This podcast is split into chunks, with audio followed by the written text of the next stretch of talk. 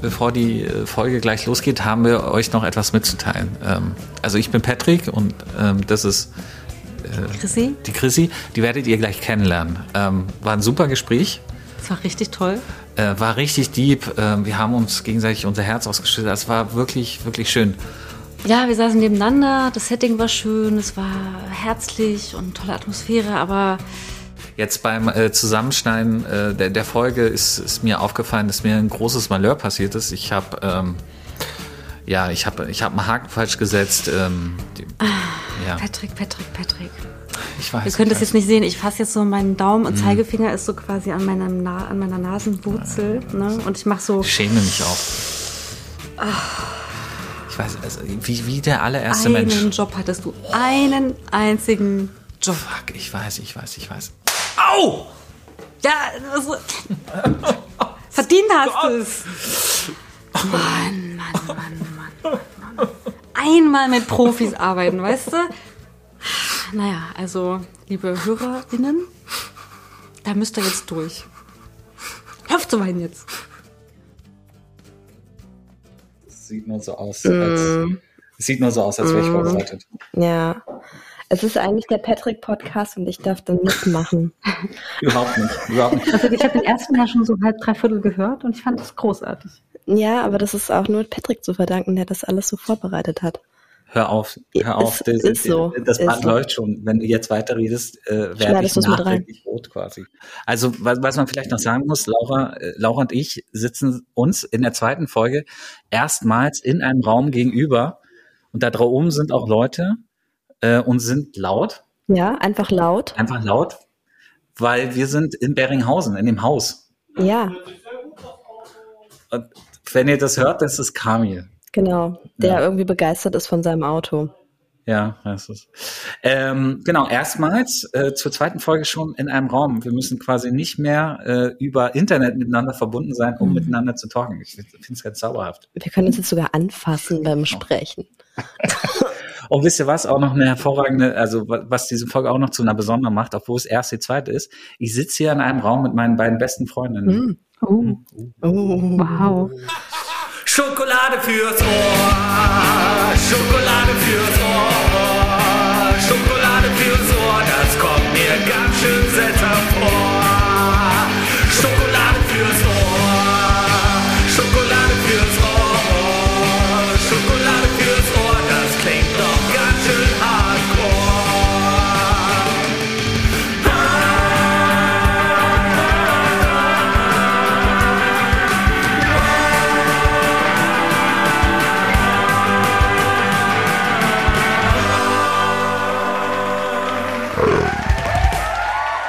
Hallo und herzlich willkommen ähm, zur zweiten Ausgabe von Schokolade fürs Ohr, dem Podcast über die großen und kleinen Themen, die Menschen beschäftigen, die sich gerade im Wandel befinden. So ungefähr könnte unsere Tagline lauten. Also wir sind noch nicht wir ganz arbeiten fertig. noch dran. Ja, genau, genau.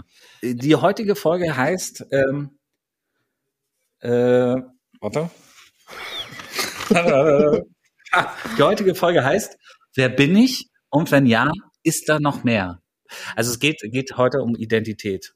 Und ähm, für dieses wieder mal diepe Thema, nachdem wir uns beim letzten Mal für Erwachsenwerden entschieden hatten, haben wir auch wieder einen fantastischen Gast eingeladen. Die charmante, die zauberhafte, die wissbegierige, die unfassbar empathische, die äh, hin und wieder zweifelnde und fürs Gute im Menschen kämpfende Christiane Chrissy Wittenbecher. Oh, was für eine Liste von Attributen. Daran kann ich mich auch noch erinnern. Das hast du in der ersten Folge auch schon sehr schön gemacht bei der ersten Gästin. Gästin, ja. Ja, möchtest du eigentlich ein Gast sein oder eine Gästin? Ja, kann ich beides sein? Abwechselnd? Unbedingt. Wir werden versuchen, das zu berücksichtigen in den nächsten 45, 65, 120 ja. Minuten. Je nachdem, wie viele wir alle so sind. Ne? Genau, wie viele wir so sind, werden wir sehen, äh, wie viele Gäste und Gästinnen äh, in dir wohnen. Übrigens, äh, Laura, wie, wie findest du eigentlich dieses äh, Mikrofon, was ich äh, Chrissy dahingestellt habe? Äh, süß. Süß. Warum süß? Also es läuft ja leider keine Kamera. Wir müssen es beschreiben, den Leuten, die jetzt äh, angebannt zuhören. Also als Kölnerin würde ich sagen, es ist ein Pumuckel in Rente mit einer Stippefoot. Was, was eine Stippefoot? Na, so eine herausstippende Foot halt. Das klingt irgendwie ein bisschen schmutzig. Es geht doch nur um den Poppes. Okay. Äh, erinnert ihr euch eigentlich noch an den, an den Mitbewohner vom Pumuckel? Meister Eder. Richtig? Richtig, Chrissy? Äh, weißt du zufällig auch, wie der Schauspieler heißt, der Meister Eder gespielt hat? Nee. Du, Laura? Auf keinen Fall. Obwohl ich den Abspann hundertmal gelesen habe, aber ich weiß es nicht. Äh, er heißt äh, Gustl Bayerhammer. Wa warum ich dir diese Frage stelle, äh, du, du, das war jetzt deine Chance, die ersten 50 Euro zu gewinnen. Denn Schokolade im Ohr ist nicht nur eine fantastische Talksendung, sondern auch, äh, man könnte sagen, der legitime Nachfolger, der die Lücke füllt, die das Quiz-Taxi hinterlassen hat. Das ist Genau, mir das völlig neu. ähm, wo wir gerade dabei sind, wisst ihr, wie der erste abendfüllende Kinospielfilm hieß? FSK 18, also eine Softporno-Schmonzette, in der Gustl Beihammer mitgespielt hat. Ich sag mal, das Jahr 1968. Ich hoffe, Pumuckel war nicht beteiligt. Nee, war, war nicht. Nee. Oh, da gibt es bestimmt aber auch ähm, Oh. mit Sicherheit Angebote. Nee, kann man jetzt auch wieder Schokolade gewinnen im Wert von 50 Euro? Ja, genau, genau. Cool. nee, weiß ich nicht. Nee, Schulmädchenreport, sowas? Was? Nein. Als was? Als Lehrer oder als Nee, war, Schulmädchen? war nicht Schulmädchenreport, war der Bettenstudent. Aber da haben noch zwei andere sehr bekannte deutsche Schauspieler mitgespielt. Der eine hat so ein Knickauge. Ein Knickauge? Ja. Schauspieler, großer Friese mit einem kaputten Auge. Otto? Otto ist doch nicht groß. Keine Ahnung. Karl Dahl. Ah, das Knickauge. Genau. Und dann noch eine, eine man, inzwischen eine Grande Dame, leider vor zwei Jahren, glaube ich, verstorben, des deutschen Kinos, äh, die dort äh, oben ohne zu sehen war. Also man konnte ihre Brüste sehen, ihre jungen Brüste 1968. Uschi Glanz? Nee, Ich bin raus. Iris Werben auch nicht. Hannelore Elster. Na gut, das ist so, ja. Okay. Alles so. Nicht Aber sag mal, äh, Meister Eder, also slash Gustl Bayerhammer, Ja. den Namen habe ich mir jetzt sogar gemerkt jetzt. Das ist auch ein geiler Name, das ist ein Pornoname. Ja, Bayerhammer. Das ist ein richtig ge- geiler Name. Aber warte mal, der hat es geschafft, in einem Porno mitzuspielen, Softporno. Softporno, und Kinderheld zu werden. Ja, super, oder? Das waren noch Zeiten. Ja, ja. ich Aber versuche parallel Bilder davon zu finden. von, von Gustl Bayerhammer, von, von dem Bettenstudent. Mhm. Aber Ähm, erfolglos. Ja, das ist so ein, ich habe auch versucht, so einen Trailer auf YouTube zu finden, gibt's auch nicht mehr. Ich weiß auch nicht, ob du das wirklich in deiner Browser-History haben möchtest, die Ergebnisse. guter Punkt. Äh, Chrissy, du hast vorhin schon gesagt, womit fangen wir immer an? Es gibt ein Check-in. Check-in. Und äh, machen wir diesmal wieder. Äh, ich glaube, wir bleiben erstmal bei denselben drei Fragen, bis sie totgenudelt sind. Bis wir kreativer werden, ja. Oder, oder so, genau. Ähm, wie geht es dir? Was trinkst du gerade? Und äh, was beschäftigt dich gerade?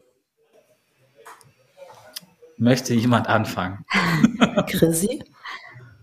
Ja gut, dann fange ich mal an. Also wie geht's mir gerade? Mir geht's gerade sehr gut, denn ich bin im Naupau-Haus und es ist wirklich toll und herzlich und nett. Und es ist schön, mal wieder unter Menschen zu sein und aus der Isolation im Homeoffice raus zu sein. Aber ich bin sehr müde. Was trinke ich? Ich trinke Bier, was jetzt nicht unbedingt gegen die Müdigkeit hilft. Aber es ist zumindest ein Kölsch. Ja, stimmt, das ist ein leckeres äh, Reisdorf-Kölsch. Wie ich finde, das beste Kirsch, gibt es jetzt wahrscheinlich einige, die ähm, den Podcast ausschalten werden. Aber ist uns egal. Ist uns e egal, ja. Wir mögen alle Arten von Bier. Ja. Helles Bier, dunkles Bier. Ich meine, hat auch ein rotes äh, Etikett und so. Richtig. Diversity? genau. genau, und äh, gibt es ein Thema, was dich gerade beschäftigt? Ja, ich würde sagen, ich bin gerade sehr mit meinem Privatleben beschäftigt und mit so bestimmten Themen wie, ich mache es gleich richtig schlimm, so mit einer Depression, die ich hinter mir habe und bestimmten Fragen, Jobwechsel, weiß nicht, was das bedeutet für mich und so Sinn, sinnstiftenden Fragen. Bist du schon länger auf der Sinnsuche oder ist das ein relativ neues Thema für dich? Ähm, naja gut, eigentlich ist es ein Dauerthema, aber ähm, ich dachte eigentlich, ich hätte was gefunden, was mit diesen Sinn gibt. Und das hat sich aber aus verschiedenen Gründen nicht, also hat das nicht gut funktioniert. Ähm, und jetzt merke ich aber doch langsam, dass äh, Sinn durch einen Job, ähm, also dass es wichtig ist, das Gefühl zu haben, was Sinnvolles zu tun. Es muss nicht immer der, der Job alleine erfüllen, aber ich glaube so, äh, ja, es spielt auch eine wichtige Rolle, das Gefühl zu haben, dass es irgendwie relevant ist und auch Energie gibt. Ja. Das heißt, du machst jetzt gerade was Sinnloses oder hast du, hast du den Sinn gefunden? Also, Na, oder, oder suchst sagen, du immer noch? Ja, ich glaube, ich suche immer noch. Also ich suche, glaube ich, immer noch, äh, also das, was wahrscheinlich alle wollen, so einen Spagat hinzubekommen aus äh, gut von etwas leben können und das Gefühl haben, dass es einen erfüllt und relevant ist. Und es gibt ja so ähm, unterschiedliche, also Menschen sind ja unterschiedlich in, den, in der Frage, was sie motiviert oder was ihnen Energie gibt. Ähm, und ich glaube, ich bin gerade, also ich versuche gerade zu lernen, was mir eigentlich diese Energie gibt und was mich motiviert und was ich brauche, damit ich auch irgendwie meine, meine Stärken ausleben kann. Und ich glaube, ich meine, das Arbeitsleben macht so einen großen Teil aus in unserer Welt, in unserem Leben. Ich glaube nicht, dass das funktioniert, dass man das komplett ins Privatleben auslagert. Das ist jetzt so mein Zwischenfazit bisher. Also die Motivation aus dem Privatleben zieht, um äh, die Arbeit zu überleben, dass das nicht funktioniert. Ja, genau. Also ich, ich hatte eine Zeit lang einen Job, der mich total gefordert hat. Also der, das war fast schon obsessiv. Also es drehte Was sich. war das für ein Job?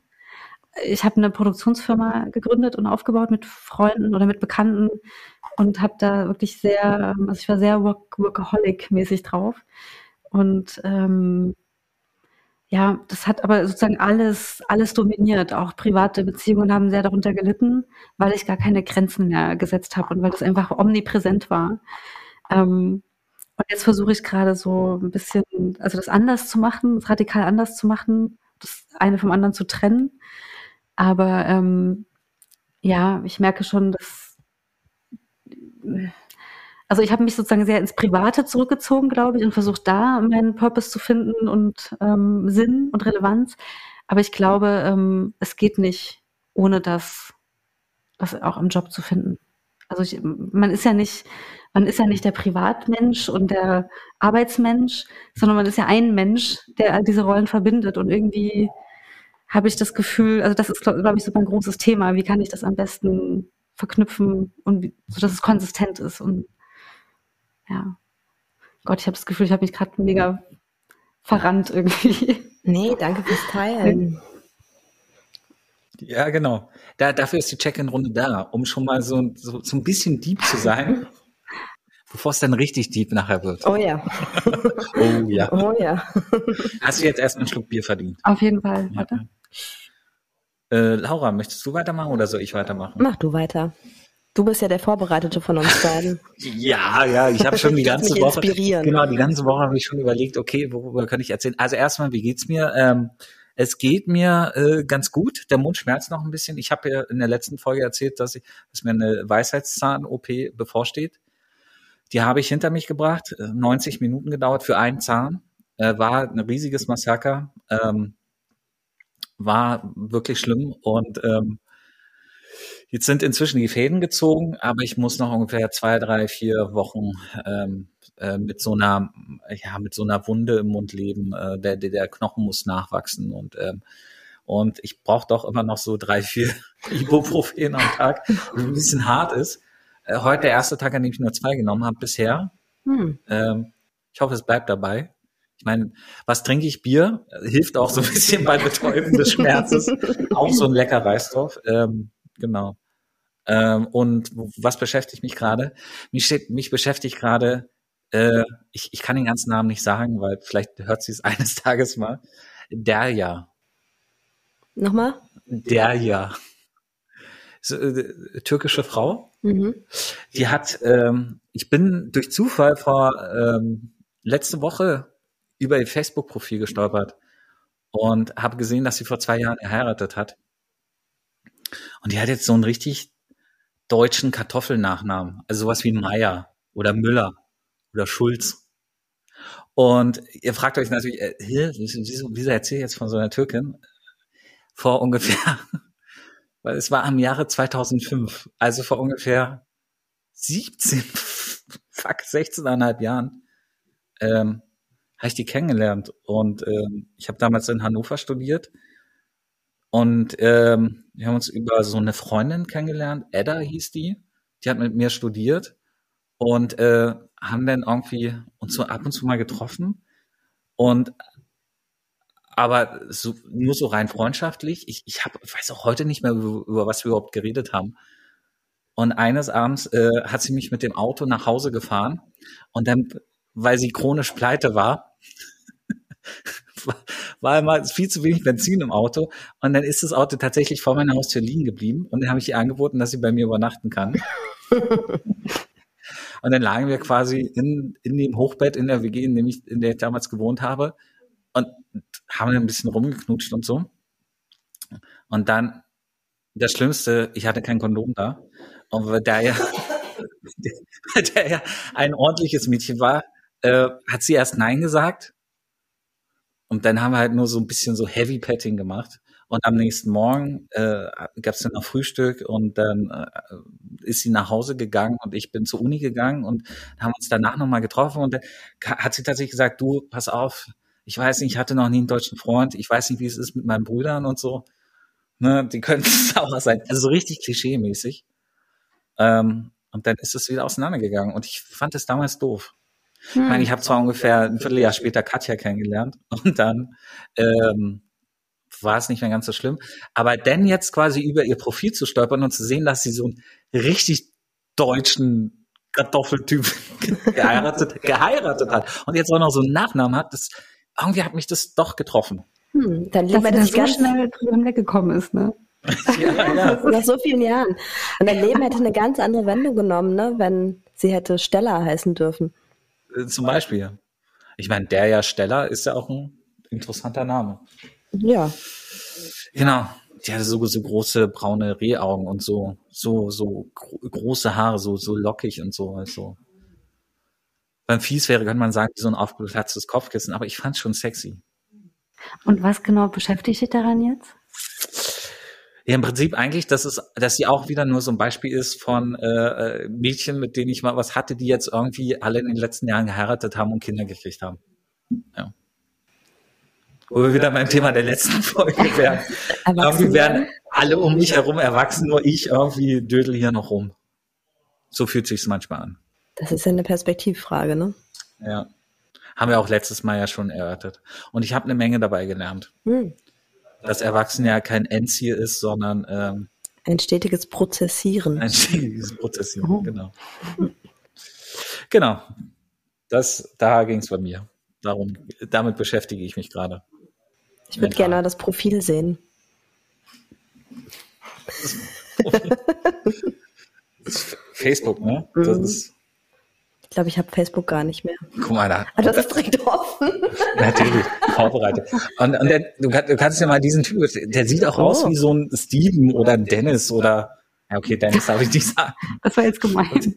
Nee, aber warte mal, so ein, oder so ein, so ein Stefan oder so ein, oder? Hm. Ja, auf jeden Fall. Es ist so groß und blond. Wie so ein BWLer.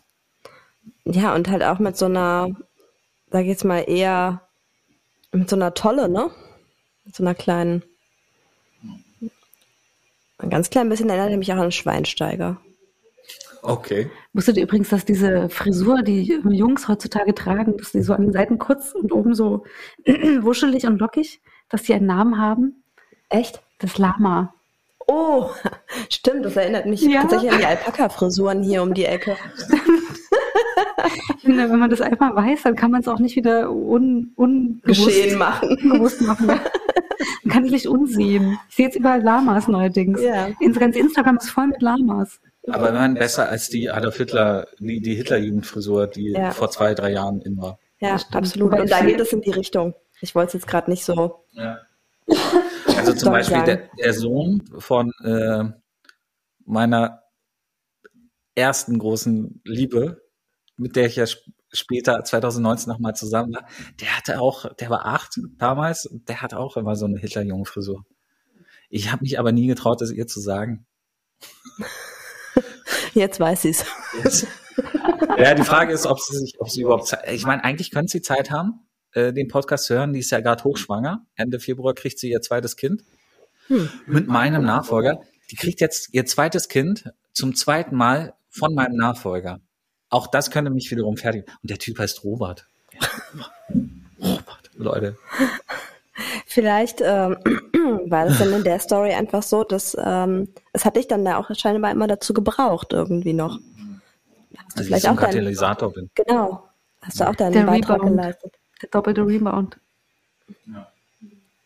Aber Laura, Ja, vielleicht genug von Frauengeschichten. okay, ähm, ja.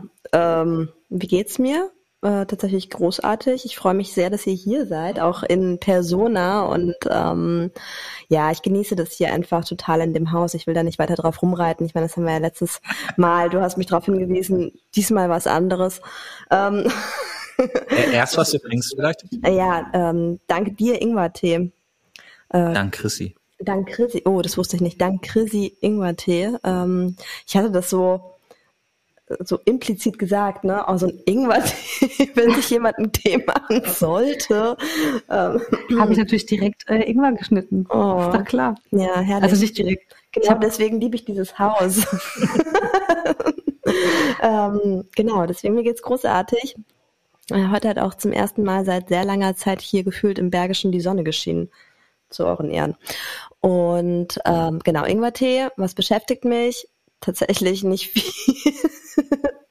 Wieso? ähm, du hast mir den Tipp gegeben, ich soll einfach die äh, Suche nach einem passenden Outfit für die Hochzeit meiner besten Freundin im Mai. Das ist ja eine von zwei Hochzeiten von, also sie wird auch noch mal nächstes Jahr dann eine freie Trauung haben, aber dieses Jahr die standesamtliche Trauung und ähm, ja, da möchte ich natürlich auch ein passendes Outfit haben. Also zumindest habe ich da die letzten Tage immer mal wieder ins Internet gesneakt und habe gar keine Ahnung, was die richtige Richtung wäre. Vielleicht beschäftigt mich das einfach. Trivial. Hat sie, hat sie keine Vorgaben gemacht? Nee, überhaupt nicht. Also ich weiß, was sie anziehen wird. Weiß. Genau, also schon mal nicht weiß. Ist ja Rot Faux- geht auch immer gut. ist ja auch ein Fauxpas, oder? Man darf nicht weiß anziehen als Brautjungfer. Ne? Nee. Ich habe tatsächlich ein Kleid entdeckt, was ich einfach so auf den ersten Blick, also hätte man es mir beschrieben, hätte ich gesagt, nee, das ist nichts für mich. Aber ich habe es irgendwie gesehen und habe gedacht, das ist was für mich. und äh, das ist aber ausverkauft. Ah, Damit hätte man das Ding einfach sofort abhaken können, ne? Kennst du das Bild von Claude Monet, die Frau im grünen Kleid? Mm, Nein, habe ich nicht vor Augen. Das ist so ein ganz fantastisches Kleid. Das ist so schwarz-grün gestreift und auf dem Bild sieht das so aus, als würde das richtig leuchten. Ich war neulich in einer Monet-Ausstellung, daher weiß ich das. Ich bin nicht so gebildet, wie das jetzt klingt. Aber das ist, Ja, ja, ja. Aber das ist, äh, das ist richtig schönes, leuchtendes Samtgrün. Mhm. Und ich habe mir gerade vorgestellt, wie du das tragen würdest. Ich glaube, das würde dir gut stehen. Echt? Ich äh, werde auch das mal cool. nachgucken. Hast du es vielleicht auch schon direkt vorbereitet auf dem Handy, wie Patrick irgendwie? Ja, gib mir eine Sekunde. Ich hätte das ja mal machen können, während ich darüber erzählt habe. Ja, also genau, das, das würde ich jetzt sagen, ähm, auf so einer ganz äh, spontanen Ebene, das könnte mich beschäftigen. Ja. Ah, jetzt gucke ich es mir mal dir an. das an. Gut, der, der Perz, äh, Per- Nerzmantel, Pelzmantel ist vielleicht übertrieben. Herzmann. der Perz. Vielleicht ein nicht. Kölsch zu viel. Guck mal. Und es sieht auch ein bisschen, also irgendwie erinnert es mich auch ein bisschen an, an After Eight, womit wir beim Thema Schokolade wären. Sehr minzig dann aber. Genau, Laura. Ich, ich weiß gar nicht, ob das, ob ich dir jemals erzählt habe, wie ich Chrissy kennengelernt habe. Aber es Vielleicht. war das Jahr 2014. 2014. Ähm, also wir sind jetzt bald acht Jahre befreundet. Und damals habe ich bei der Welt gearbeitet, ähm, Videos gemacht für die Welt. ich habe für die Welt gearbeitet. Nee, und eines Tages stand da plötzlich so eine so eine Erscheinung in, in dieser äh, Redaktion äh, mit diesen roten Haaren. Sie hatte auch so eine Lederjacke an und so eine Jeans und sah halt aus so als so so wie als wäre sie gerade von so einem Abenteuertrip gekommen, so, so Indiana Jones mäßig so. Und verirrt sich da irgendwie in die Redaktion und dann hieß ja, ja ich bin die Chrissy und äh, ich arbeite jetzt auch hier. Und ich habe so einfach erstmal die ersten paar Tage einfach nur in mich hineingesabbert und wusste nicht, worüber ich mit ihr reden soll. Weil sie so eine eindrucksvolle Erscheinung war. Ist, ist könnte man sagen. So direkt hier im Pulli aufmachen. Ja. Chrissy, wenn ich das so beschreibe, ist das äh, Unangenehm? Ja, ich kann schon sein, dass ich jetzt ein bisschen äh, rot werde. Nee, aber ist das, ist das, äh, äh, habe hab ich denn, habe ich deinen Wesenskern getroffen oder bist du doch ganz anders? Hast du doch eine ganz andere Identität? Oh. Achso, du, du fragst mich jetzt, ob ich vielleicht doch gar nicht so großartig bin, wie du denkst. Auch das ist möglich. Ja, ob du eine Abenteurerin bist, wie ich dachte. Ähm, tatsächlich habe ich kurz bevor ich bei Welt angefangen habe, war ich tatsächlich als Ostbloggerin, äh, als Reporterin immer in, in Osteuropa unterwegs und auch beim, mein Vorstellungsgespräch bestand darin, dass ich mit unserem damaligen Redaktionsleiter mich getroffen habe und quasi direkt vom Flieger mit meinem ganzen Equipment und ungeduscht quasi äh, mich dazu eben geschleppt habe in das Café. Also ja, das war schon so. Aber was ich nicht so in Erinnerung hatte, also ich meine, du wirktest auf mich total souverän und ich weiß noch, dass du der lustigste Kollege warst und dass ich immer wahnsinnig gerne mit dir diese komischen Schichten da zusammen gemacht habe. Es gab ja immer so Reporterschichten und Inhouse-Schichten, wo man irgendwie so Online-Texte oder Videos editieren musste, verpacken haben wir das immer genannt. Und das war immer mega unterhaltsam. Da habe ich mich immer total gefreut. Hm. Ja. Ja, ich überspiele meine Unsicherheit immer mit äh, Humor, sozusagen. Machst du gut. Ja, ja. Nee. Ja, das hat mir auf jeden Fall den Einstieg bei Welt, glaube ich, sehr erleichtert, weil das so, weil, weiß ich nicht, ich habe vorher beim Mitteldeutschen Rundfunk gearbeitet ähm, und das ist ja schon so ein anderer, anderer Vibe als im Axel Springer Newsroom auf einmal, wo alle immer so too cool for school sind. Da war ich, glaube ich, ganz dankbar, dass es, äh, weil Humor ist ja immer eine gute Ebene. Auf der kann ich immer gut, gut einsteigen. Da war ich ganz dankbar dafür. Genau. Und das dann, dann war das ja so, dass du da gewechselt bist und ich da geblieben bin und wir sind aber trotzdem in Kontakt geblieben und ich bin da total froh drüber, weil das ist echt ein Geschenk, die Freundschaft. Du bist jetzt doch schon durch einige, äh, du hast erzählt, du warst beim MDR, dann warst du bei der Welt, äh, dann eine eigene Firma aufgemacht, jetzt machst du Unternehmenskommunikation. Bist du immer dieselbe Chrissy? Nee, überhaupt nicht. Also, naja, ja und nein. Also, ähm, nee, aber irgendwie stellt man sich die Frage ja eigentlich auch nie. Ne? Also eigentlich ergibt ja immer eine Rückschau, ergibt ja immer alles Sinn. In der Retrospektive macht, da sieht man dann so einen Weg, ja. Aber eigentlich ist es ja nicht so. Also man, also ich bin ja nicht so in die ähm, Arbeitswelt gestartet, in dem Wissen, dass ich da und da will ich jetzt hin. Ich wusste ja noch nicht mal, dass ich Journalistin werden will. Das hat sich irgendwie auch so ergeben. Oder ich habe dann irgendwann mich, klar, ich habe mich für das Studium beworben, aber auch da, also jeder Schritt, den ich da gegangen bin, war eigentlich eher eine Überraschung. Und bei jedem Schritt habe ich immer gedacht, ach cool, ach, das macht ja richtig Spaß, davon will ich mehr machen. Und dann hat sich irgendwie wieder was Neues ergeben.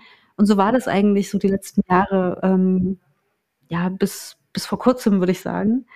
Ähm, und witzigerweise macht man sich dann, glaube ich, immer erst dann Gedanken, wenn das dann mal anders ist. Also wenn es einen Bruch gibt, dann, Mhm. dann ist man irgendwie, äh, ja, dann, dann wird man vielleicht jemand anders, aber auch immer erst in der Rückschau, glaube ich. Mhm. Ja, wie Steve Jobs so schön sagte, ne? Connecting the dots. So ein totaler Klassiker. Ja. Magst du mal sagen, was der Bruch war? Kannst du das, kann man das so klar sagen? So, klang jetzt gerade so, als gäbe es so ein, Ja. Naja, also ähm, ich glaube, es war so, ich habe ja, also meine Schwester und ich, wir sind, wir sind die Ersten, die in unserer Familie studiert haben. Also es war nicht so klar, dass, also wir sind jetzt nicht in so einem Umfeld groß geworden, wo das irgendwie unterstützt wurde oder verstanden wurde, sondern das war immer so ein, naja, eher so ein Exotendasein irgendwie. Ähm, Und es gab auch generell wenig Unterstützung, wenig finanzielle Unterstützung und emotionale Unterstützung. Also war das immer, wir sind, glaube ich, gestartet mit sehr wenig Erwartungen irgendwie an, ähm, an das, was wir so wollen oder was, was uns so erwarten kann. Und ja, irgendwie, ähm, also ich kann ja jetzt nur für mich sprechen, aber ich bin immer überrascht worden, dass es dann, dass es doch irgendwie, dass ich doch auf Menschen treffe, die mir Chancen geben oder die an mich glauben oder die vielleicht mir Dinge zutrauen, bevor ich das selber tue und dann mich in eine Situation werfen, in, in der ich dann merke, ach, es geht ja doch und es ist doch irgendwie gar nicht so schlimm und gar nicht so schlecht. Ähm, und das, das hat mich eigentlich so die ganzen letzten Jahre über begleitet, also seit den letzten, weiß ich nicht, seitdem ich, ich würde mal sagen, 2010 war mein Berufseinstieg, also die letzten zehn mhm. Jahre. Ähm, und das mündete dann in der, in der, ja, in dem eigenen der eigenen Firma, die wir aufgebaut haben und die sehr, sehr gut lief und was einfach wahnsinnig Spaß gemacht hat. Und es hat sich immer wieder was Neues daraus ergeben und neue Aufgaben, neue Rollen und neue Ideen. Und das ist halt so einem Ende gekommen, aber, aber nicht unbedingt, also es ist nicht, es ist nicht wirtschaftlich gescheitert, sondern eher so an, ähm, naja, wie drücke ich das jetzt diplomatisch aus? Also das, das hier ist eine, ist eine, Sendung, wo man kein Blatt von okay. Genau. Also ja, wir sind da in eine sehr toxische Situation geraten und das lag vor allen Dingen an einem Menschen, der auch in der Firma eine wesentliche Rolle hatte, der nicht nur mir, auch anderen, ja, also dafür gesorgt hat, dass das alles nicht mehr so ausgeglichen war und mhm. wir auch sehr uns ausgebrannt haben und naja, also das toxisch ist ja so ein, so ein Begriff, den man so inflationär be, benutzt. Aber jetzt, wo ich das erlebt habe, weiß ich wirklich, warum das toxisch genannt wird, weil das mhm. wie Gift ist, was so in einen einsickert so langsam und was man auch wirklich, was so lange braucht, bis man das wieder aus dem System rauskriegt. Mhm. Ja, und da muss man erstmal eine Diagnose treffen und rennt von Arzt zu Arzt, bis man merkt, was ist das jetzt für ein Gift? Und dann findet man vielleicht das Gegenmittel und es dauert trotzdem einfach lange. Ähm, ist das Gift inzwischen draußen? Na, ich würde sagen, noch nicht ganz, aber es ist schon ein schön, so ein gutes Stück vorangegangen. Aber das war auf jeden Fall so ein harter Bruch. Und er hat mich auch in eine, in eine krasse Krise gestürzt. Und das hätte ich gar nicht so gedacht, weil dann wären wir wieder beim Thema Identität. Womit identifiziert man sich eigentlich? Bei mir lief das immer sehr stark über den Job und über auch die Anerkennung im Job vielleicht. Und weil ich das vielleicht von zu Hause nicht kannte, war das eben viel, ähm, naja, über die Sachen, die ich gemacht habe, über meine Reportagen, Filme, die Arbeit, die Beziehungen, die Arbeitsbeziehungen, die ich aufgebaut habe. Und dann ist das quasi so, musste ich das beenden, einfach aus Vernunftsgründen und auch aus gesundheitlichen Gründen letztendlich. Ähm, und das, das dann nicht mehr zu haben und so plötzlich, ja, dann war irgendwie so die Frage, was, was bin ich denn jetzt eigentlich noch? Wenn ich jetzt nicht mehr die Geschäftsführerin bin oder nicht mehr die Videojournalistin oder nicht mehr die VR-Entrepreneur-Frau oder was auch immer. Also wenn ich das jetzt alles nicht mehr bin und mich darauf nicht mehr berufen kann und auch wenn Leute so sagen, und was machst du so? Man jetzt nicht mehr irgendwie sagen kann, ja, ich habe irgendwie eine eigene Firma. Also ich meine, einerseits, das ist ja auch gut, ne, dass man, dass ich an diesen Punkt kam, wo ich mich gefragt habe, okay, warum, warum ist das denn eigentlich so, dass ich mich so stark eigentlich nur über den Job definiere? Ich bin ja noch viel mehr. Mhm. Aber in dem Moment war das für mich nicht mehr da. Also das war wirklich wie, als hätte ich so eine Identität verloren, etwas, was mich so ausmacht. Das war nicht schön. Was sagst du jetzt auf, auf Partys, wenn? Welche Partys? Äh, ja, ah, ja, stimmt, stimmt. wenn dich jetzt jemand. gerade glücklich. Genau, ja, zum Glück ist die Gelegenheit nicht so oft. Warst du jetzt in den letzten Monaten mal auf einer Party und musstest erzählen, was du machst? Nee, das nicht, aber es gab schon solche Situationen. Naja, also sagen wir mal so, wenn ich das Gespräch beenden will, weil es mich nicht interessiert, dann sage ich, ich bin Referentin für Unternehmenskommunikation. und wenn ich ähm, das Gespräch am Laufen halten will, dann beschreibe ich halt, was ich mache und, und beschreibe, was, was mich gerade beschäftigt und was ich daran spannend finde. Es ist ja auch, es ist auch spannend, es interessiert mich ja auch und ich lerne da ja auch Neues. Ähm, ja, aber es ist, es ist immer noch so, dass wenn mich das jemand fragt, dass es so ein kleiner Stich ist, weil ich eben das, was mein Herzensthema war und was ich so unglaublich gerne gemacht habe und was ich mir ja auch selber aufgebaut habe, dass das nicht mehr, dass das nicht mehr dazugehört. Nur noch als Vergangenheit und das ist irgendwie bitter. Also da komme ich, da bin ich glaube ich noch nicht so weit, dass ich das richtig, richtig perfekt verarbeitet habe, muss ich gestehen. Äh, du hast gesagt, ähm, in deiner, in deiner Familie, in deinem, in deinem Umfeld warst du mit deiner Schwester, ähm, Zwillingsschwester, ne? Äh, die, die erste, die ihr habt studiert und ähm, hatte da wenig Support und so. Wie, wie, wie kamt ihr überhaupt auf die Idee, äh, rauszuziehen in die Welt? Also, ich meine, ich weiß, du bist im Dorf, irgendwo da in Sachsen, nee, Sachsen oder Thüringen? Sachsen Kleinstadt in? Sachsen-Anhalt. Kleinstadt in Sachsen-Anhalt aufgewachsen. äh, da ist es ja auch unglaublich einfach, äh, äh, mein, äh, wir reden, ne, 83 äh, geboren da, also ne, vor, vor der Wende und Nachwendezeit hat sich ja eigentlich nichts verändert in der Gegend. Ähm, es ist auch unglaublich einfach, dort äh, zu bleiben und so eine Mhm. so nicht nicht rauszuziehen. Ich meine, hattest du Freunde, die rausgezogen sind in die Welt oder Also von meiner Schulzeit sind viele noch da, tatsächlich. Mit denen habe ich jetzt keinen Kontakt, aber das ja, kriegt man ja so mit über Facebook. Aber also das ist ja tatsächlich in vielen Dörfern, auch gerade in Sachsen-Anhalt, ist das ja tatsächlich ein Problem, dass häufig die Mädels als erstes verschwinden. Ähm, es gibt, hatte ich mal wirklich eine, eine kleine Reportage dazu gemacht, es gibt so in der Altmark so einen Landstrich, da enden viele Dörfer auf Leben. Was weiß ich, keine Ahnung, äh, Oschersleben oder nee, Oschersleben ist Harz, aber egal. ich, ich komme aus Gardelegen. Ja. Ist ja ist ja nur Legen ist ja nur eine Abart von Leben, ne? Ja. Also gehört auch zu den Dörfern. Ja, hinter Dodeleben und Äh, gibt's und wirklich- Oschersleben gibt es tatsächlich auch da in der Nähe. Ja, stimmt. Und die Idee war halt zu gucken, wie viel Leben ist denn da eigentlich wirklich, weil es gibt so demografische Zahlen, also es gibt so, äh, demografische Lage ist so, dass halt in der Altersklasse zwischen 18 und 25 oder 30 irgendwie ein Viertel der Frauen fehlt. Und das war total witzig, weil ich habe dann mal mit den, mit den Jungs so Interviews geführt und die haben, denen ist das teilweise gar nicht klar gewesen. Und erst als sie das dann so gehört haben, war denen so klar, ja stimmt, immer wenn wir Geburtstagspartys machen, dann sind wir alle immer auf die gleiche Frau scharf. So ungefähr. Sausage Party. Und Ja. das ist, glaube ich, auch ein Faktor, dass, dass sozusagen die Mädels eh immer noch mal mehr, also in dem Alter mehr Interessen haben. Und, und für Jungs ist es, glaube ich, so in kleinstädtischen oder dörflichen Strukturen einfacher da zu bleiben, weil die haben dann vielleicht einen Feuerwehrverein und einen Fußballverein und was weiß ich, treffen sich mit den Jungs zum Trinken oder was weiß ich. Kühe schubsen? Wir schubsen. Kühe schubsen. Kühlschubsen, genau. Und die Mädels, die, die haben da halt nicht viel. Die können nicht shoppen, die können nicht ins Kino. Gut, das konnten wir in Naumburg. Aber ich glaube, das ist auch so ein Punkt, dass es ja eher so dann die jungen Mädels rauszieht. Ähm, und ich glaube, also meine Schwester und ich, wir haben uns da einfach nie besonders wohl gefühlt. Dann sind wir auch zu Hause früh rausgeflogen. Also unsere Mutter hat uns mit 16 rausgeschmissen. Ähm, das heißt, da war dann eh die Frage, ja, was, was ist denn? Und wir waren beide auf dem Gymnasium. In meinem Fall hat es meine Mutter mir auch noch schwer gemacht, weil sie mich vom Gymnasium abgemeldet hatte, ohne mein Wissen und mich auf eine Realschule angemeldet hatte vorher. Also ich, na, sie wollte, dass ich ausziehe und Geld verdiene und eine Ausbildung mache.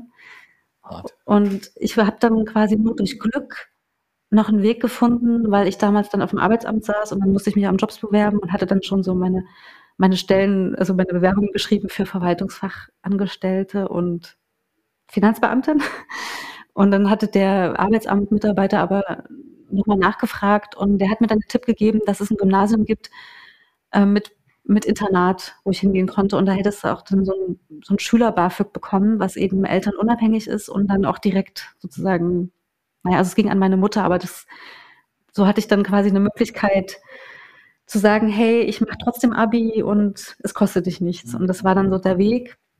Und das habe ich dann gemacht und dann, ich, da wusste ich auch immer noch nicht, was ich studieren will, aber es war irgendwie klar, wir wollen studieren, wir wollen irgendwas machen. Äh, aber das war so, wir haben nicht geträumt oder so. Wir wussten einfach nur irgendwas raus hier und irgendwas anderes machen. Und das hat sich dann eigentlich erst durch das Studium selber ergeben. Also ich hatte mich dann erstmal für irgendwas eingeschrieben und dann war mir dann, habe ich erst gefunden, was ich wirklich machen will und habe mich dann für das Journalistikstudium beworben. Also für den Diplomstudiengang damals noch. So.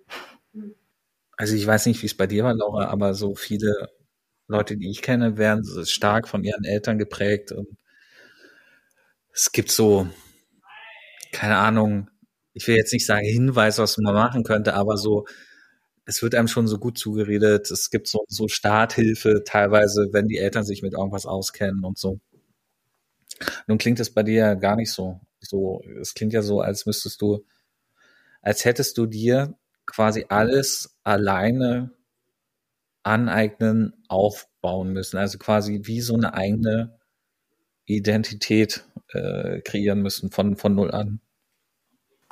Ja, also aufbauen ja, aber Identität kreieren, so habe ich das nicht gesehen, weil die Identität ist ja auch das, das ist ja auch das, was dir gespiegelt wird die ganze Zeit. Also wenn dir halt gespiegelt wird, du bist nichts wert, du kannst nichts, dann gehst du damit natürlich auch in die Welt. Und so war das auch bei uns. Also wir haben, waren gar nicht so selbstbewusst. Wir haben nicht gedacht, wir, wir studieren und dann zeigen wir es allen und dann gehen wir in die Welt und machen Karriere oder so.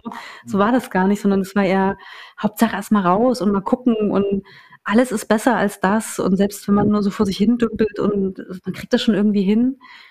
Ähm, ich glaube, das war, das hat uns ganz lange begleitet, dass wir eher, eher immer die waren, die man, was man so von außen zugeschrieben, was einem so zugeschrieben wurde. Es war, war nicht so, wie jetzt schaffen wir unsere eigene Identität. Es war halt nur klar, okay, wenn wir jetzt, wir sind nach Leipzig gezogen beide und es war klar, das wird jetzt eine geile Zeit und das wird jetzt Freiheit und mhm. irgendwie war es das auch, obwohl wir halt wahnsinnig viel gearbeitet haben, also um das Studium irgendwie zu finanzieren. Wir haben richtig, richtig so Gastro, Callcenter, diesen ganzen Dreck. Meine Schwester hat so Amnesty International, so Drückerbanden, Kram. Also wir haben wirklich so, ich habe Versicherungen, Kaltakquise vertickt und so. Also wirklich, das ist richtig schlimm. Hartes Leben. Aber das war Freiheit. Das war wenigstens selbstbestimmt und ähm, ja, und dann irgendwie durch diese ganzen Erfahrungen, das prägt einen ja dann auch nochmal. Aber am aller, am allerstabilsten ist eigentlich ja die Prägung durch die Familie und das kriegt man irgendwie, das kriegt man einfach nicht aus dem System raus. Das ist immer noch so, dass ich so tendenziell denke. Genau, genau wie hat sich deine Familie geprägt? Naja, einfach, das war nicht, äh, das ist nicht ein Zuhause, so ein, ein stabiles Zuhause, das einem rückversichert, man ist in Ordnung, wie man ist oder so, so ist, war es halt nicht. Sondern ich bin da, wenn ich dann auch wieder in solche Kontexte gerate, mit meiner Mutter zum Beispiel, dann, dann merke ich auch, wie das nicht so richtig wie so ein, mhm. ja, wie so ins Gesicht klatscht, weil ich das dann, weil ich dann wieder dieses verunsicherte Kind bin. So, und ich manchmal habe ich das Gefühl, ich muss mir das richtig fernhalten, damit ich weiß gar nicht, wie ich das sagen soll, also damit, damit ich da nicht wieder dieses, äh, diese alte Chrissy werde. Mhm. Ja, also man ist natürlich immer die, das Kind, wenn man bei seinen Eltern ist.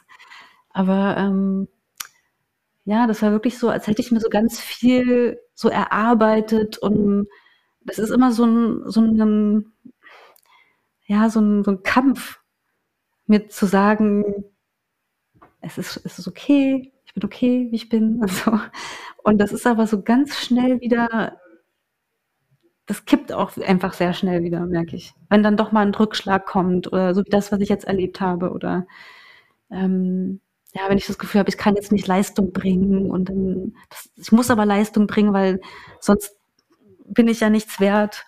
Ähm, und wenn ich dann aber aus irgendeinem Grund Leistung nicht bringen kann, dann ist es halt schwierig, weil dann nichts aus mir selber heraus sagt, es ist trotzdem okay. Ja. It's okay not to be okay. Ja. Das ist auch ein schöner Spruch, den ich, ich äh, neulich gehört habe. Gerade für uns, die wir mit Depressionen zu kämpfen haben. Wow, danke fürs Teilen. Echt, also äh, ich habe jetzt einfach mal die Klappe gehalten, einfach nur zugehört.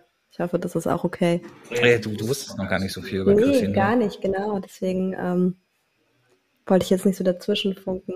Aber das, was ich als allererstes gedacht habe, ich habe viel gedacht, was ich als allererstes gedacht habe, war, ähm, ich will dafür keine Werbung machen, aber ich würde dir super gerne mal Eckhart Tolles Die Kraft des Jetzt empfehlen. Mhm. Ähm, was auch mit dem Identitätsthema total viel zu tun hat. Mhm.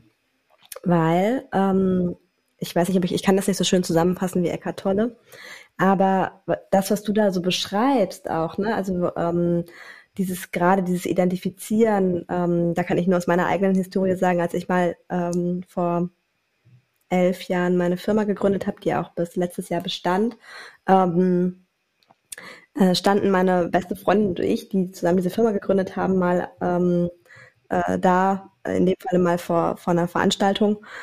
Und dann hieß es, ihr seid von Kabelbrand. Und wir so, nein, wir sind Kabelbrand.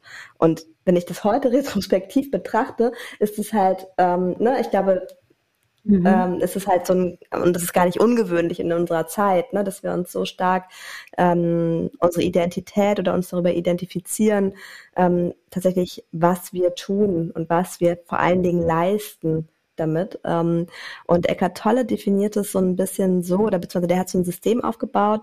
Wie gesagt, das würde jetzt zu komplex werden, aber aus ähm, Verstand, Emotionen, also ähm, Emotionen sind eigentlich ähm, ne, durch den Körper getriggerte Empfindungen, ähm, die, auf die der Verstand reagiert und andersrum. Ähm, und dann halt eben auch das Ego, das Ego in dem Falle aber nicht in, ähm, in dieser positiv konnotierten Form von wegen Selbstliebe oder ne, ähm, die, dieses ganze so, ich brauche ja mein Ego, sondern ähm, eigentlich so eine in unserer Zeit heute schon fast so überpervertierte Idee davon, dass sich etwas mit, immer mit etwas identifizieren muss. Ob ich mich identifiziere mit dem, was ich trage, ob ich mich mit dem identifiziere, was ich tue, ähm, mit wem ich zusammen bin, in welchem Setting ich lebe ähm, und so weiter und so fort. Und wir meinen, das wären wir. Ähm, ne? So, das, das bin ich.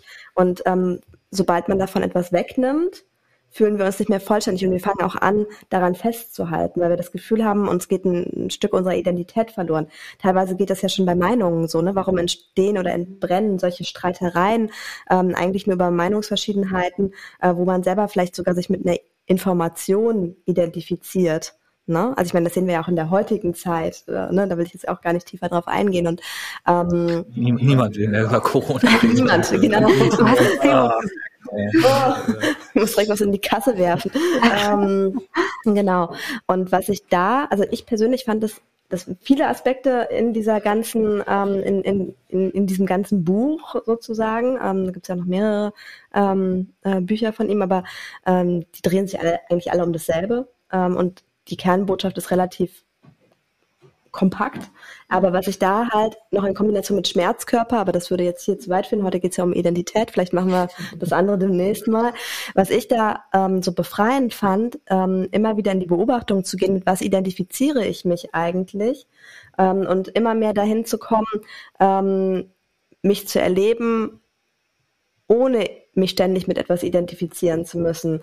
Ähm, bei Eckart Tolle, er nennt das dann so ein bisschen so Designsebene. Ähm, also halt einfach wirklich nur das Dasein, im Moment sein und gar nicht ähm, über das Geschlecht, über die Herkunft, über all das, was ich eben schon genannt habe. Und ähm, ich muss sagen, das fühlt sich für mich so im Experimentieren auf jeden Fall ziemlich gut an.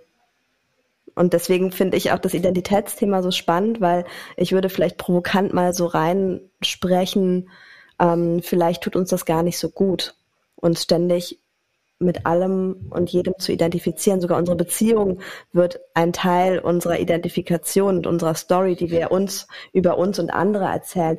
Und wie schade für unsere zwischenmenschlichen Beziehungen, ja. Alleine schon ganz kurz, wie ich früher, ich habe mir einen Hund, also ich wollte unbedingt einen Hund haben. Ja. So. Und dann habe ich mich doch tatsächlich gefragt, irgendwann, als ich dann so einen Hund dann mal ausgewählt hatte, Passt der zu mir? Was sagt er über mich aus? genau. Steht er mir? Wirklich? Ja, ja, krank, krank, oder? Ja. ja. ich bin auch ein paar Jahre, also sind jetzt auch gute zehn Jahre her, ne? Aber ähm, genauso mit einem Auto. Ne, jetzt haben Matthias und ich letztens, wir leben ja hier auf dem Land, ne? Und dann haben wir das Auto meiner Mutter äh, dankenswerterweise. Und ähm, werden uns aber wahrscheinlich irgendwie auch wieder ein Auto leasen müssen oder was Gebrauchtes kaufen oder so. Und ähm, da erinnere ich mich noch an meine letzten Autokäufe. Ich habe mir beispielsweise auch so vor circa zehn Jahren oder so so einen alten Volvo Kastenwagen zugelegt.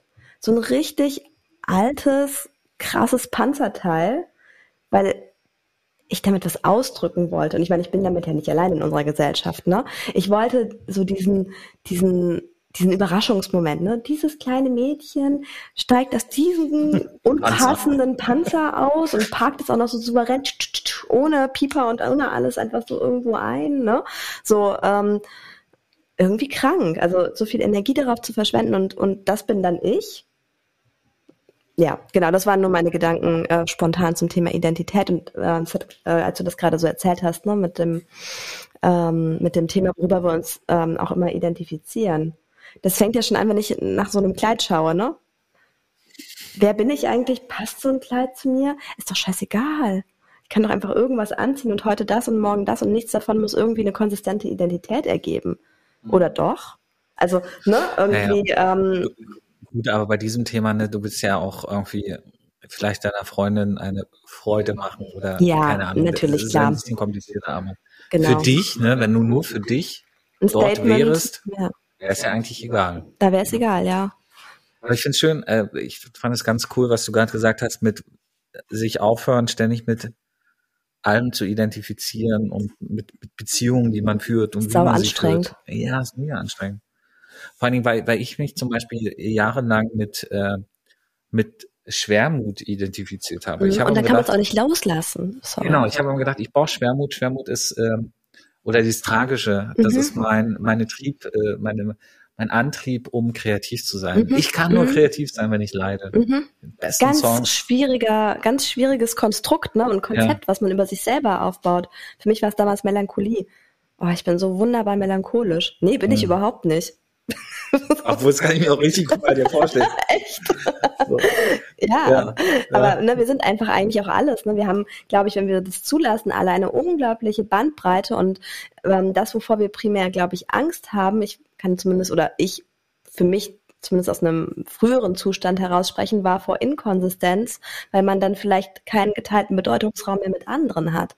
Wenn man jetzt halt irgendwie vermeintlich paradox ist. Aber sind die Dinge wirklich paradox, wenn ich ne, also wenn ich, ähm, dürfen die Dinge nicht alle gleichzeitig da sein, wenn ich vielleicht, jetzt mal spirituell gesprochen, wenn wir alle eins sind und alle irgendwie so einer vielleicht Seinssuppe, ähm, dann kann doch da auch alles drin gemengt sein, wie in, in so einem großen Chili con Carne, oder? Also ich meine, da darf ja auch alles zusammenkommen. ja, ja. Also ich meine, meine Therapeutin redet immer vom inneren Orchester.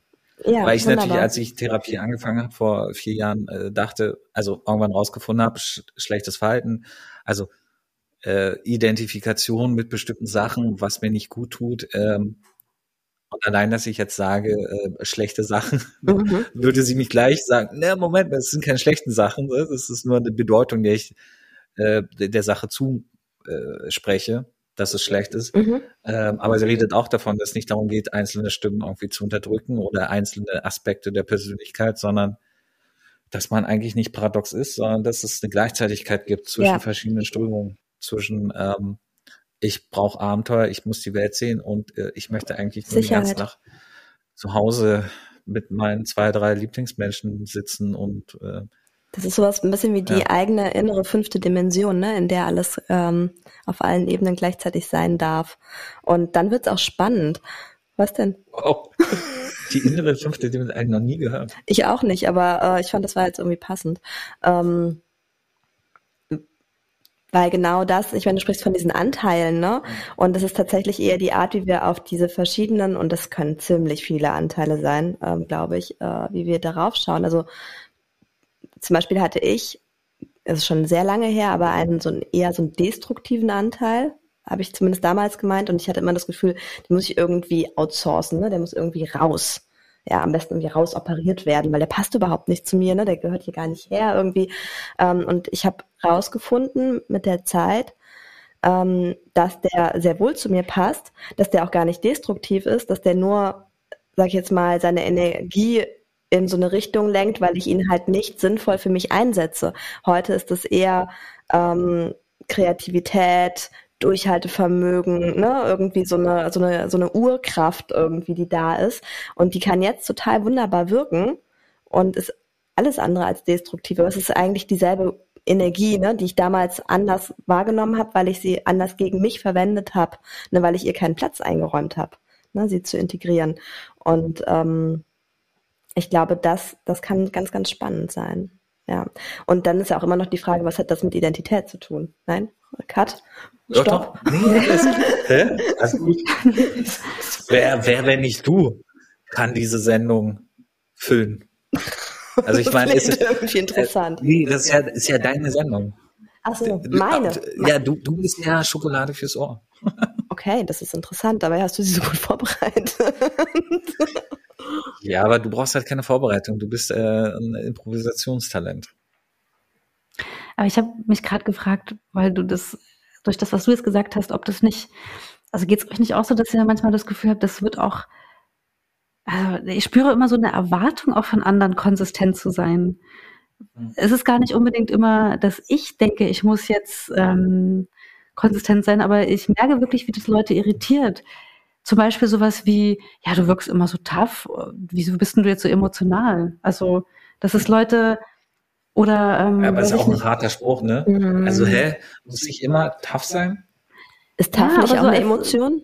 es gibt halt so ein Bild, was, was jemand von einem hat, je nachdem, welch, in welchem Verhältnis man miteinander ste zueinander steht. Und dann ähm, habe ich halt schon oft erlebt, dass das dann irritiert, wenn ich ambivalent bin oder wenn ich halt mal so, mal so bin. Dazu habe ich zwei Gedanken. Das eine ist, ich glaube, man macht sich schon teilweise, und da ertappe ich mich auch dabei und bin immer wieder überrascht, wenn ich das dann lasse oder, oder, oder halt äh, dann wirklich genauer hinschaue, Konzepte doch über andere und denkt viel mehr über andere oder für andere mit.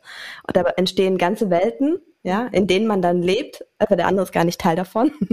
ähm, das finde ich spannend. Und der zweite Aspekt, wenn es wirklich Menschen sind, ähm, die so auf eine vermeintliche Ambivalenz reagieren, dann glaube ich, ist das nicht dein Zirkus, dann haben die auf jeden Fall für sich irgendwo ähm, eine, eine innere Beschränkung, die sie wahrscheinlich vor allen Dingen sich selber gegenüber haben ähm, und, und dadurch halt wenig Raum lassen oder Raum geben können, in dem Moment für Unerwartetes.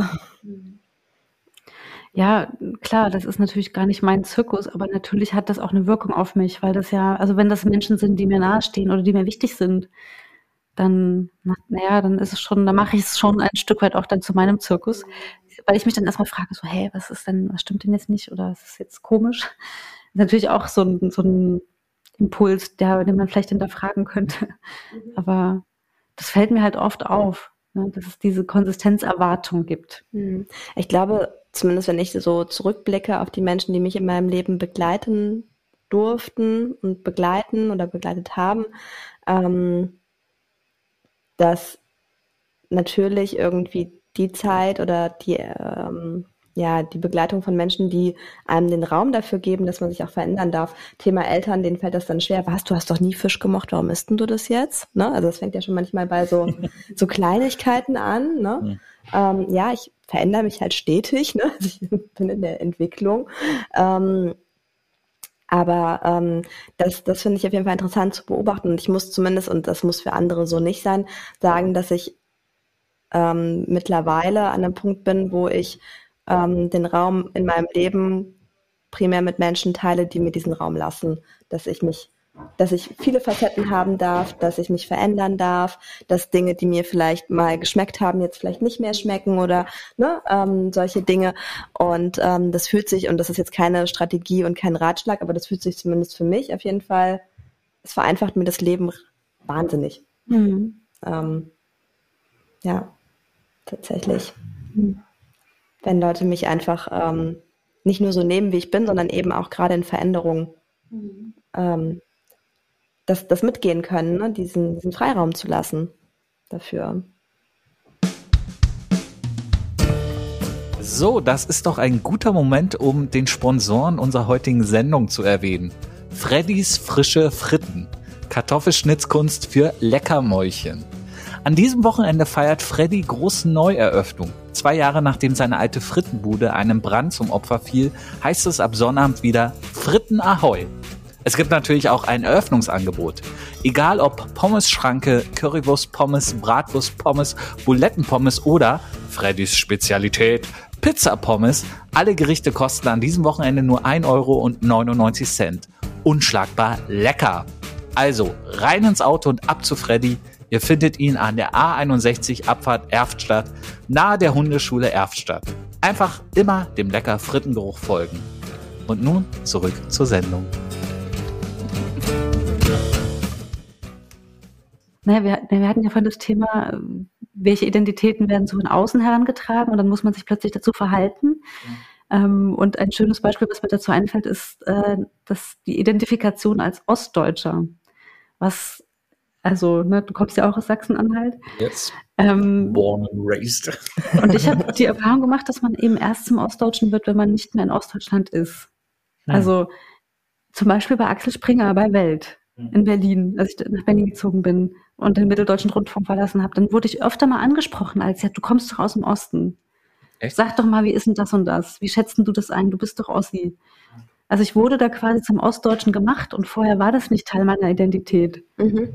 Ähm, irgendwie ist es dann jetzt doch Teil meiner Identität, weil ich mich dazu verhalten habe und sozusagen mir überlegt habe, wie, wie sehe ich das eigentlich? Ist, Mhm. bin ich das und was ist das eigentlich? Und, ähm, und natürlich, das ist ja auch so eine Kategorie, das ist ja nicht wie Norddeutsch, Rheinländisch, äh, Pfälzisch. Habe ich Rheinländisch falsch gesagt? Nee, nee, aber, aber alles das, was du genannt hast, die haben ja meistens auch so positive Zuschreibungen, ne? Ja, Der ruhige es- Norddeutsche, der lustige Rheinländer, oder der merkwürdige Bayer oder so. der merkwürdige Das Bayer. sind aber alles so, da geht's um Dialekt, das sind so, da- das sind so niedliche Sachen. Aber Ostdeutsch ist immer auch politisch. Das ist immer auch, ja, das sind ja die Abgehängten, ja. das sind die Verlierer, das sind die Obrigkeitshörigen, das sind die AfD-Wähler, das sind die Armen, Corona-Leugner jetzt. das sind die Corona-Leugner. Also das ist, das ist Mhm. immer eine politische Kategorie, weil es auch abwertend ist. Und das ist ja eben nicht sächsisch, thüringisch, Mecklenburg-Vorpommersch oder was weiß ich. Brandenburgisch. Es ist Ostdeutsch und das ist Mhm. halt was anderes und ich, ich fand das, empfand das auch immer als Herabsetzung. Und dagegen Mhm. muss man sich erstmal verhalten. Das ist wie, wenn jemand sexistisch ist, ja. Dann muss man sich erstmal dazu verhalten, so, und man muss sich plötzlich, äh, man ist in so einer Abwehrhaltung. Und das ist ja auch eine, bei der man nicht einfach gewinnen kann. Ja, das fiel mir dazu noch ein. Und auch, was ist denn das Ostdeutsche? Also, das ist ja auch so der Anspruch, das, das ist eine homogene Masse, die ist ja gar nicht vorhanden. Und außerdem, ne, man ist sich ja auch einig, dass so das Ostdeutsche, also die ostdeutsche Identität, wenn es sie denn gibt, die gab es nicht zu DDR-Zeiten. Die, Mhm. gab, die gibt es erst seit der Wende. Mhm. Und das umfasst ja dann eben alles, was auch danach passiert ist. Ähm, die, dieser Strukturwandel, das Abgehängtsein, der Elitenwechsel, dieses Gefühl, äh, immer Menschen zweiter Klasse zu sein, was ja Leute immer noch empfinden, wenn sie danach befragt werden im Osten. Ähm, Das stimmt schon. Ich, ich merke immer nur, ich merke immer nur etwas von meiner ostdeutschen Herkunft, wenn ich äh, durch Zufall herausfinde, dass die Menschen in einem neuen Umfeld, mit denen ich sofort klicke, dass es auch Ossis sind. Irgendwie erkennt man sich da so unterschwellig. Als würde man so mit dem Sonar so, so Wellen aus, auspingen und die andere Person fängt es so auf. ja, Ähm, Bond. ja, ich meine, ich habe in der Gründerszene gearbeitet vor der Welt. Ähm, da war auch, ich würde sagen, äh, es ist zwar in Berlin gewesen, aber wahrscheinlich haben da 70 Prozent äh, oder 80 Prozent Leute, die in Westdeutschland geboren worden sind. Ich meine, Berlin ist ja auch äh, großes, großer Hub für Leute, die aus Schwaben nach Berlin ziehen. Also um jetzt mal ganz tief in die Klischeekiste zu packen. Aber auch, ähm, aber auch Kölner und Hamburger und so. Ähm, nee, aber die, die Leute, mit denen ich zuerst äh, geklickt habe, mit denen man zuerst ins Gespräch gekommen ist, auch so nicht nur über der Arbeit. Äh, es, wir haben dann später alle rausgefunden, dass wir alles so Ostkinder sind und so.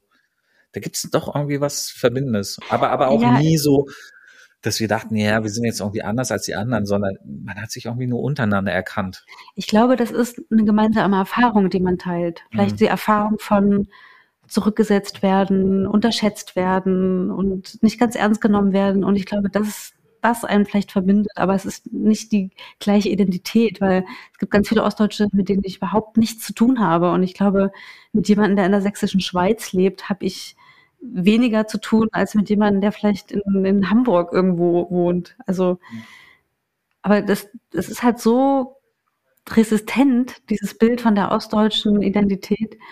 Ähm, und das ist ja auch, glaube ich, immer noch sehr da. Also es ist ja auch jetzt immer noch so, dass viele Leute, die im Westen aufwachsen, den Osten nicht gut kennen. Und eigentlich sagen wir, man kennt halt irgendwie Leipzig und Dresden und so, ne? Das ist halt so, sind so die Halbstädte, die Boomstädte und sonst kennt man irgendwie nicht viel. Und ich habe halt irgendwie sehr stark das Gefühl, dass es immer mit so einer gewissen Herablassung einhergeht. Also mich hat, mich hat das zum Beispiel neulich erst total fuchsig gemacht. Da hat ein Freund von mir, der hat irgendwie äh, relativ viel, also nicht relativ viel, aber der hat ein bisschen äh, Vermögen und kauft Häuser. Und natürlich ist gerade besonders spannend in Leipzig und so, ne, Häusermarkt. Und wir sind dann so ins Gespräch gekommen und er hätte, hatte irgendwie, war in der Wohnung äh, von einer Frau, die unter wirklich ganz komischen Bedingungen lebt, weil die Hausverwaltung irgendwie da ewig nichts macht. Sie musste zum Beispiel durch ihr Küchenfenster, konnte sie nur den Balkon betreten. Ja. Und er hat das irgendwie gesehen, weil das war ein Objekt, das ihn interessiert hat. Und dann hat er mir gegenüber so gesagt, ja, also das ist irgendwie komisch mit den Ostdeutschen. Das ist irgendwie so eine Obrigkeitshörigkeit. Das muss was mit der DDR zu tun haben.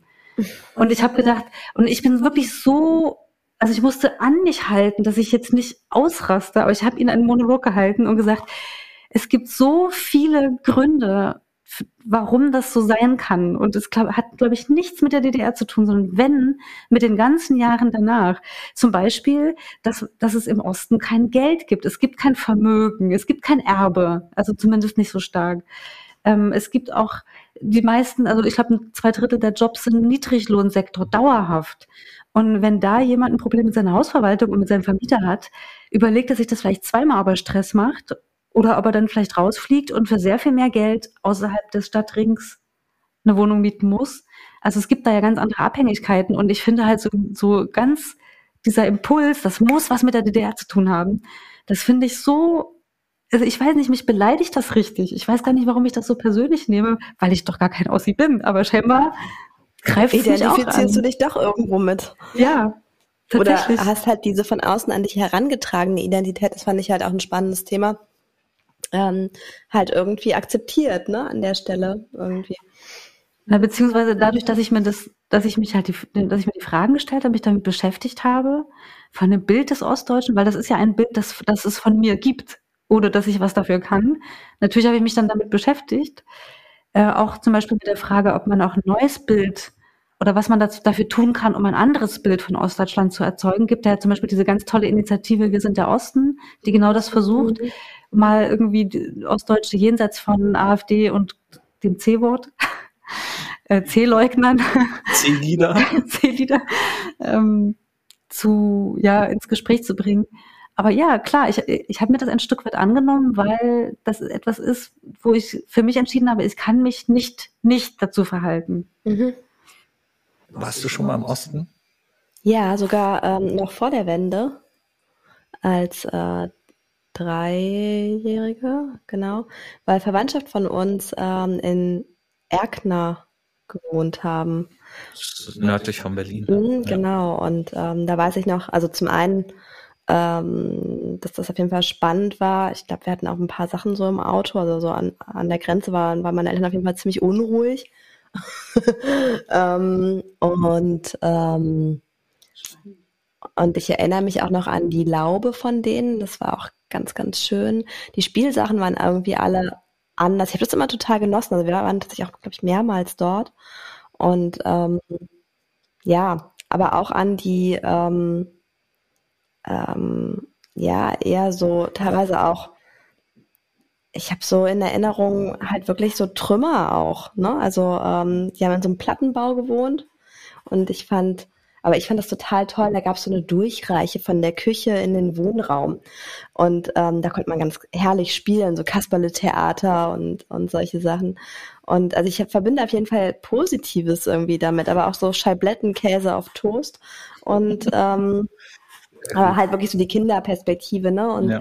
ähm, halt auch die Pakete, die man geschickt hat dann auch ähm, und die man aber auch bekommen hat. Also ähm, und, und später? Hast du denn später mal irgendwie regelmäßig Kontakt zu, ich meine, du hattest auch eine Agentur, gab es dann Ossi, der gearbeitet hat? Ähm, nee, tatsächlich nicht. Ähm,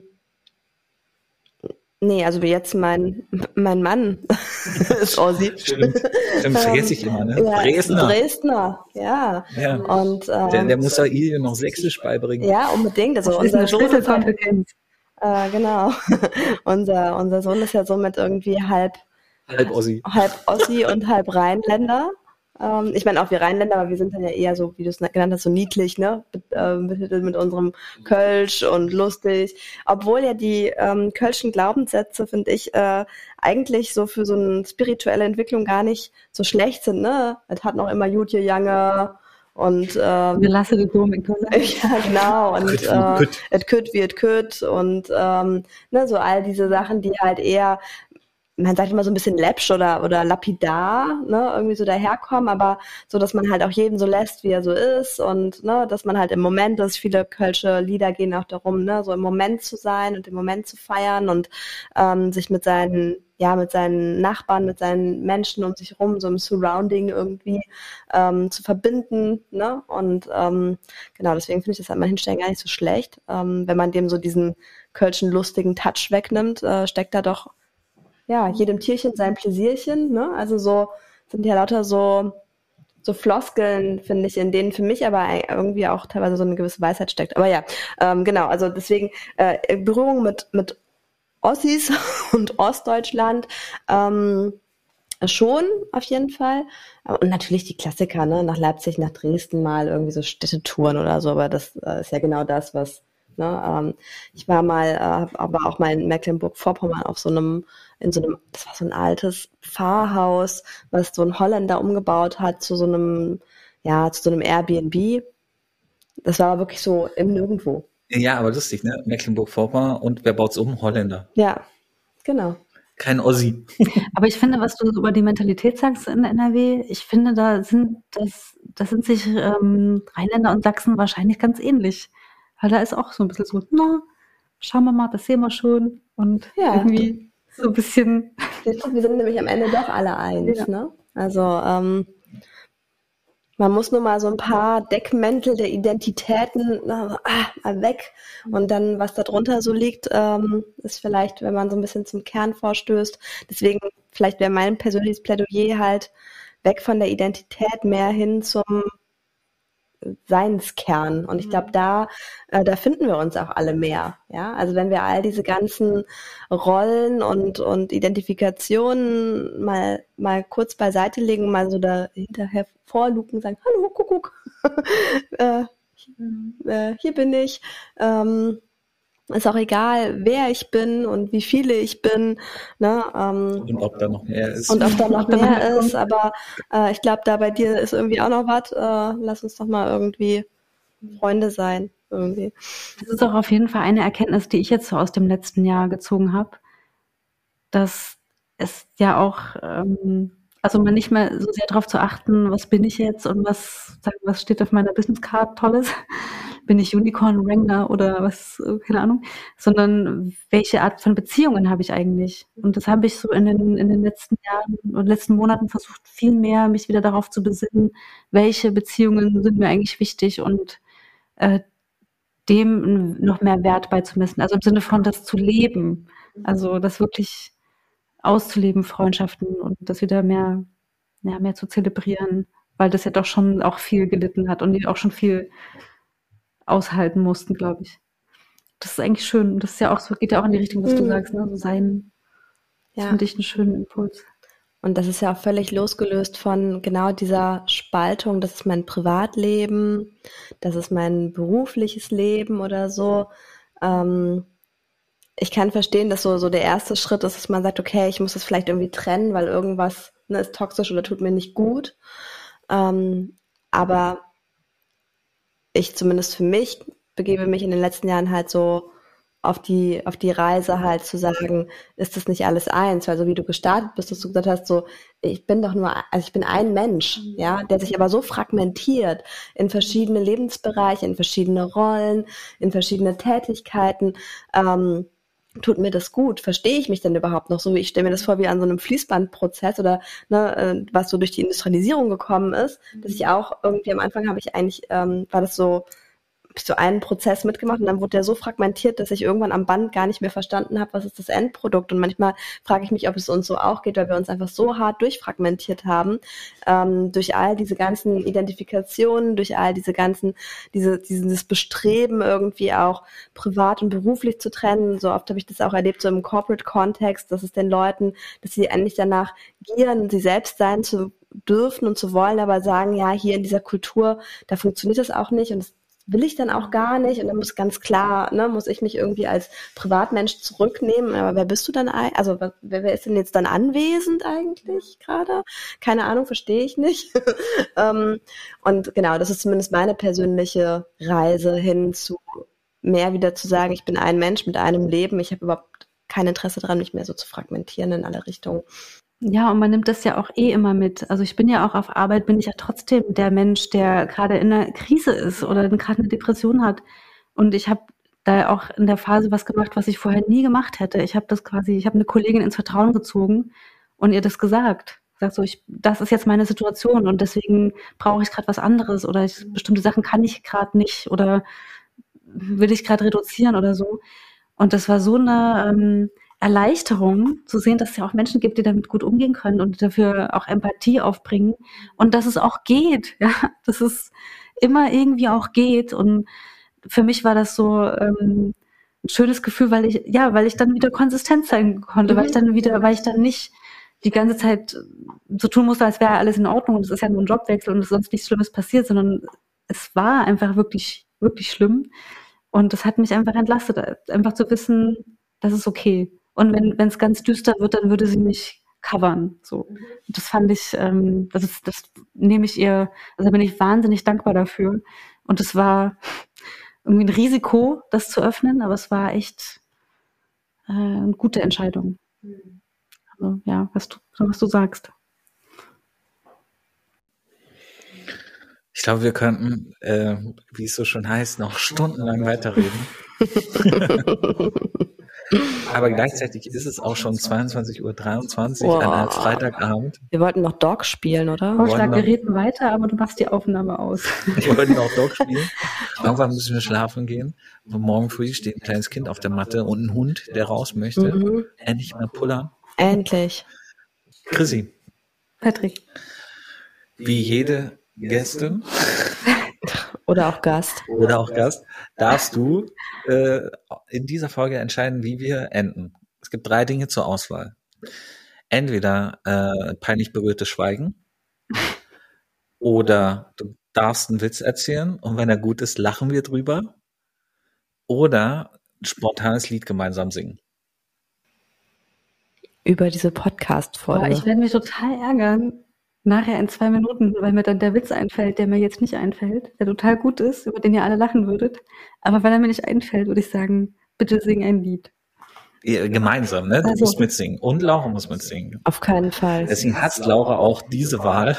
Mhm. Ich singe nicht mit. Hä? Ah, willst du spielen, Chrissy? Uh. Als Ossi weiß man ja. Weiß man ja. Warte mal. Oh Gott. So, jetzt müssen wir ganz. Oh. Wo haben wir denn? Ah, hier. Nee.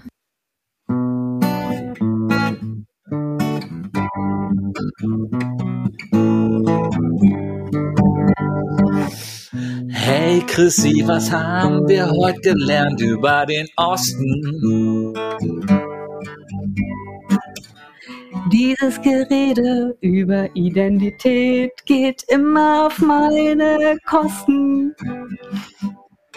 Laura, hast du dich auch amüsiert? Ich frage dich und du schüttelst den Kopf. Nein. Sie hat heute kein Messi-Bahn, sondern einen schönen Zopf. Hey Chrissy, hat's dir Spaß gemacht in dieser Sendung mit uns beiden? Allerdings, das kann man wohl sagen, das war das Gegenteil von Leiden. Wirst du wiederkommen? Frag ich dich. Dazu kann ich sagen, ganz sicherlich. sicherlich, sicherlich, sicherlich, sicherlich, sicherlich, sicherlich, sicherlich. Sehr schön. Ich hoffe, das Lied ist jetzt nicht übersteuert. Du hast es sehr schön gemacht. Ich bin aber auch sehr stolz auf dich. Ich ich weigere mich ja kategorisch. Eine, eines Tages kriege ich dich noch dazu. Ja, ich habe ja den Glaubenssatz, ich könnte nicht singen. Das ist total Oh, daran musst, daran musst du arbeiten. Es ist nicht Ja. deine Identität. Nee, das ist überhaupt nicht meine Identität und ich singe auch total gerne.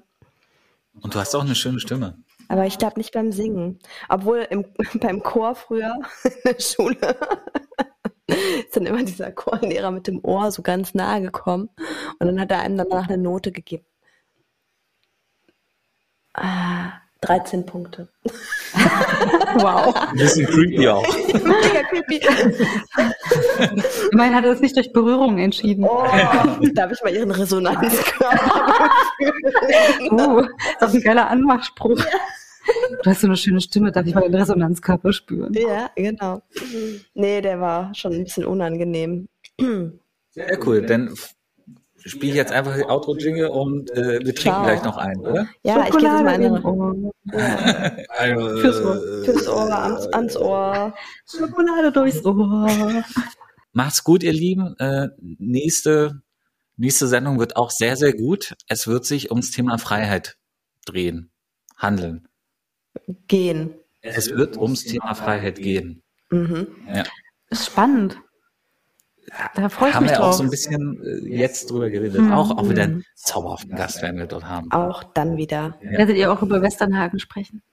Wir werden vielleicht Westernhagen ähm, Nein. interpretieren. Ja. Am Oh Ende. ja. Wir drucken das mal aus. Den Songtext. Macht's gut, ihr Lieben. Schön, dass du da warst, Chrissy. Danke für die Einladung. Es hat Spaß gemacht. Immer wieder gerne. Ihr Süßen. Oh, Ja, Schnuckis. oh. Tschüssi. Tschüss. Schokolade fürs Ohr, Schokolade fürs Ohr, Schokolade fürs Ohr, das klingt doch ganz schön hardcore.